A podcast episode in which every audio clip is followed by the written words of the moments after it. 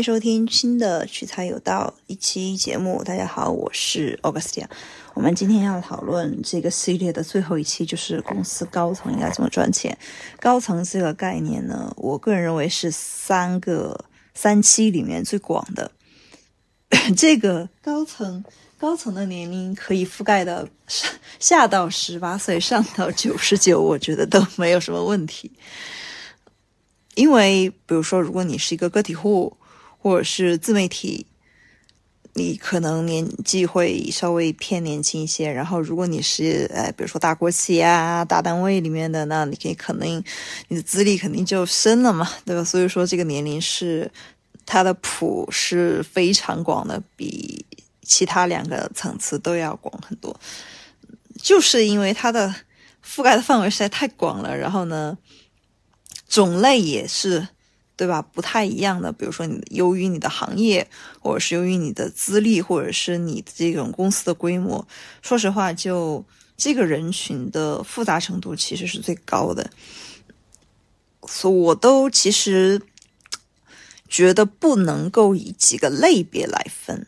就你是是他是什么样的类型？比如说，这个人他适不适合做高层，或者是这个人他适不适合做老板？什么样的人适合做高层，或者是老板？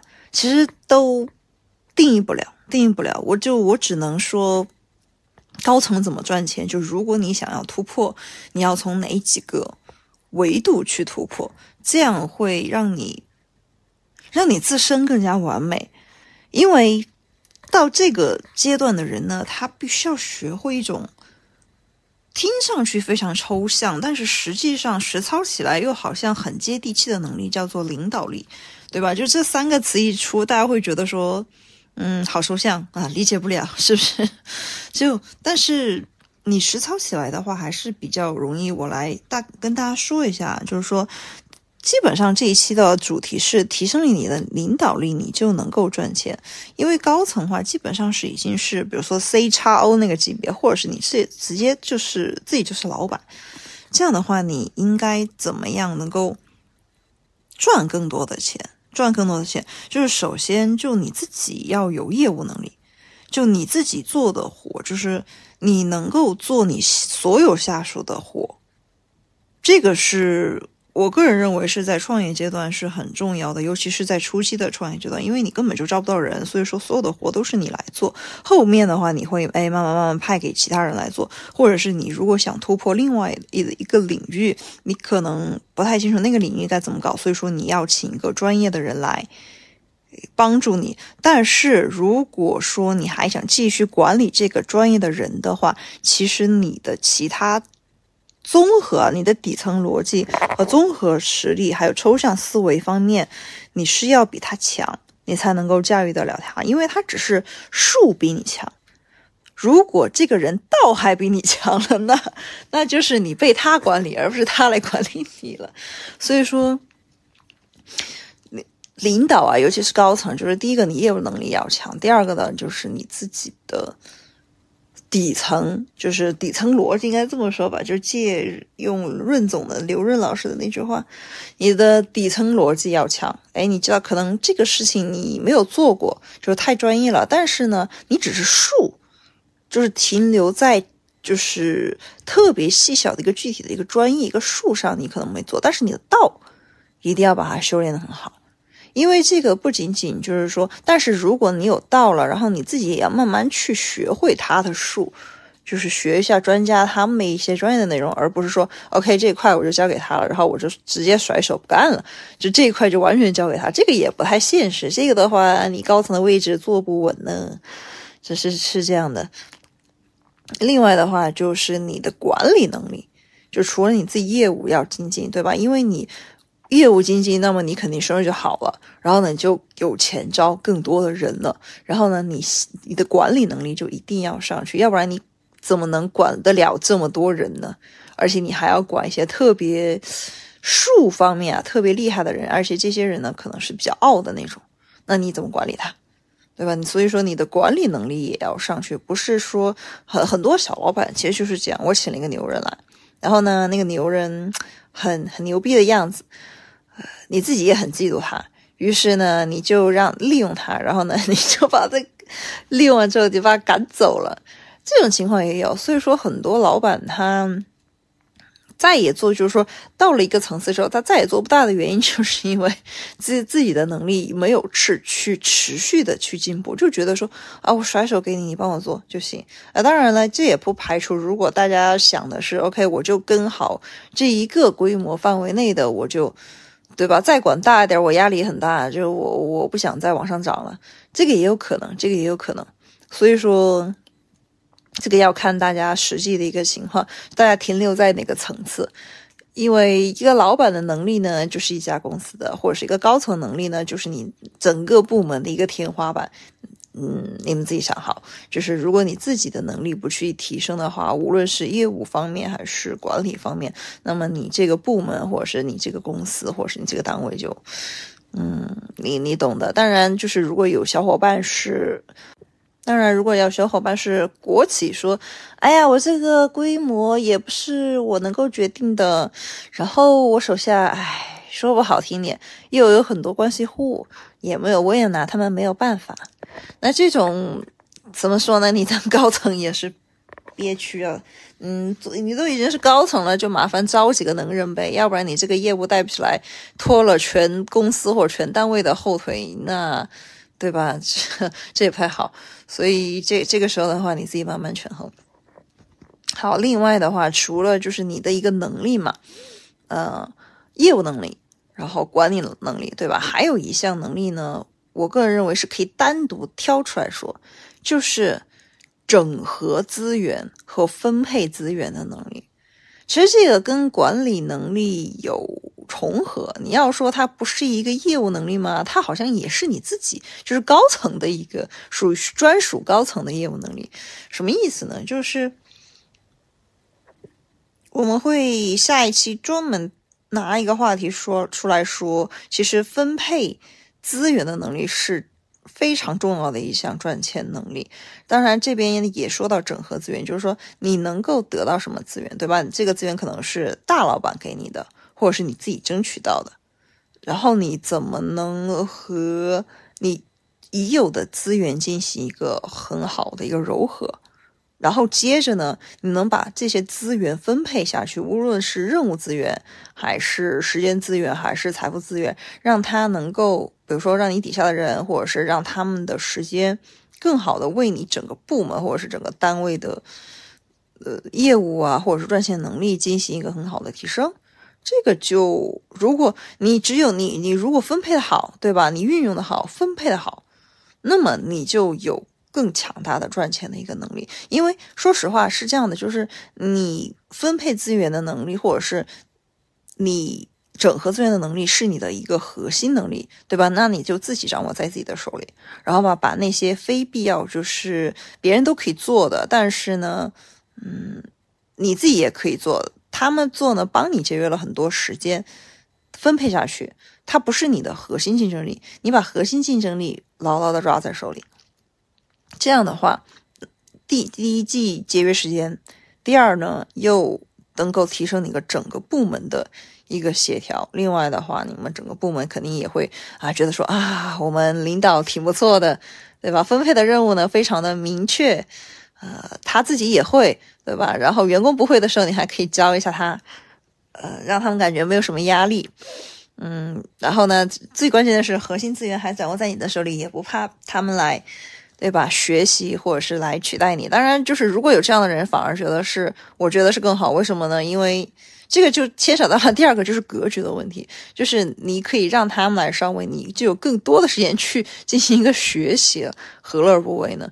好，接着我们就说到了第二个大点，就是格局，都到高层了，对吧，小伙伴们，大家就不要太太斤斤计较什么。当然，也有可能小伙伴会反驳我说，越到高层的人 越越抠门，越越奸诈，呃，越越想。呃，无时无刻不想着自己的利益，这话也对，也对。但是说实话，我举个例子，比如说马斯克，他能把特斯拉的所有资料全部进行一个公开，他他能够，因为就只有把格局放大了，你才能够让更多的人来帮助你成就你的一个事业，他们才会不断的加入你的一个阵营。把你越拱越高。就如果你想，因为就是大家会有领地意识或者是所有权意识，这个其实很正常，但是也不是说让大家做到完全的无私，就就看大家的格局有多高。比如说，这个就跟我小时候听过一个故事是一样的，就是有三个好像是搬砖的水泥工，就砌墙的嘛。然后呢，问他们三个在干什么？呃，第一个人回答说：“啊，你没看见吗？我是在砌墙啊。”然后第二个就说：“啊，我这边呢是在管理一个，就是是在做一栋建筑嘛，是在做一栋建筑。”然后之后这个人就成为了建筑商的那种包工头，反正就是一种项目经理或者是项目总监的感觉。好，接着呢，第三个人说：“我们正在建立一座美丽的城市，美丽的智慧的城市，就是为他添砖加瓦。”然后第三个这个人就真的 level 就特别高。所以说，我我个人觉得是你格局有多大，或者是你心目中描绘的那一幅蓝图有多大，那么你就能够去达到什么样的一个高度。因为其他人也也就是在帮你做事，你一个人肯定是做不完的。就算是加上 AI 啊，现在加上了 AI，AIGC 时代，你可以去更好的去协同。那你个人确实就能够省下很多人力的活，去干嗯很多高效率的事情，自己都可以干。但是说实话，你还是就是你的时间是有上限的。你和比如说 AI 是能够帮你节约时间、提高效率，但是如果你让你管理的那些人也学会了用 AI，那是不是对吧？如虎添翼了，就事半功倍了，就是这么一个道理。所以说白了，其实就算是在 AI 竞赛时代，我并不认为说管理人这个事情就变得不那么重要，反而我觉得它变得更重要了。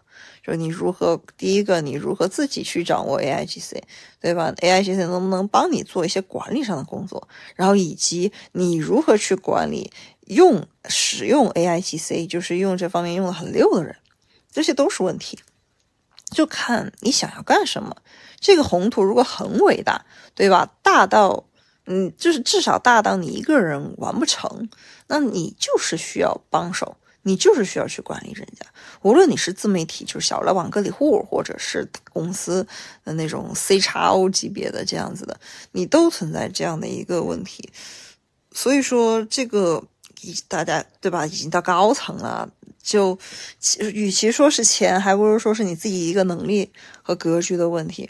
你如果是，而而且这两个方面是要齐头并进。你只有格局没有能力，那就属于是怎么说呢？能力配不上野心，应该这么说。对，嗯，接着，如果你是能力大，格局不够，你要不然就只能就是你你混不上真正的高层。就就你如果就是想啊，就相当于一个技术大牛，但是呢，他可能做不了管理这样子，他可能就是很很适合在基层，然后可能他自己也干得很开心的那种。嗯，他上上上升不了特别高层啊，这高层真的跟他没有什么太大的一个关系。就比如说举个很简单的例子，一个在科研院所或者是科研机构单位的一个技术大牛，他不做管理。然后，但是他的那种综合实力，说实话是不如一家在街边开面馆的小老板的，就是综合能力啊，综合能力。因为很多时候你做管理是要意味着，就是之前都讲的是很正面的东西，你要跟很多你不喜欢的东西打交道，然后你还要去，嗯，想着如何去解决那种脏事和麻烦事儿。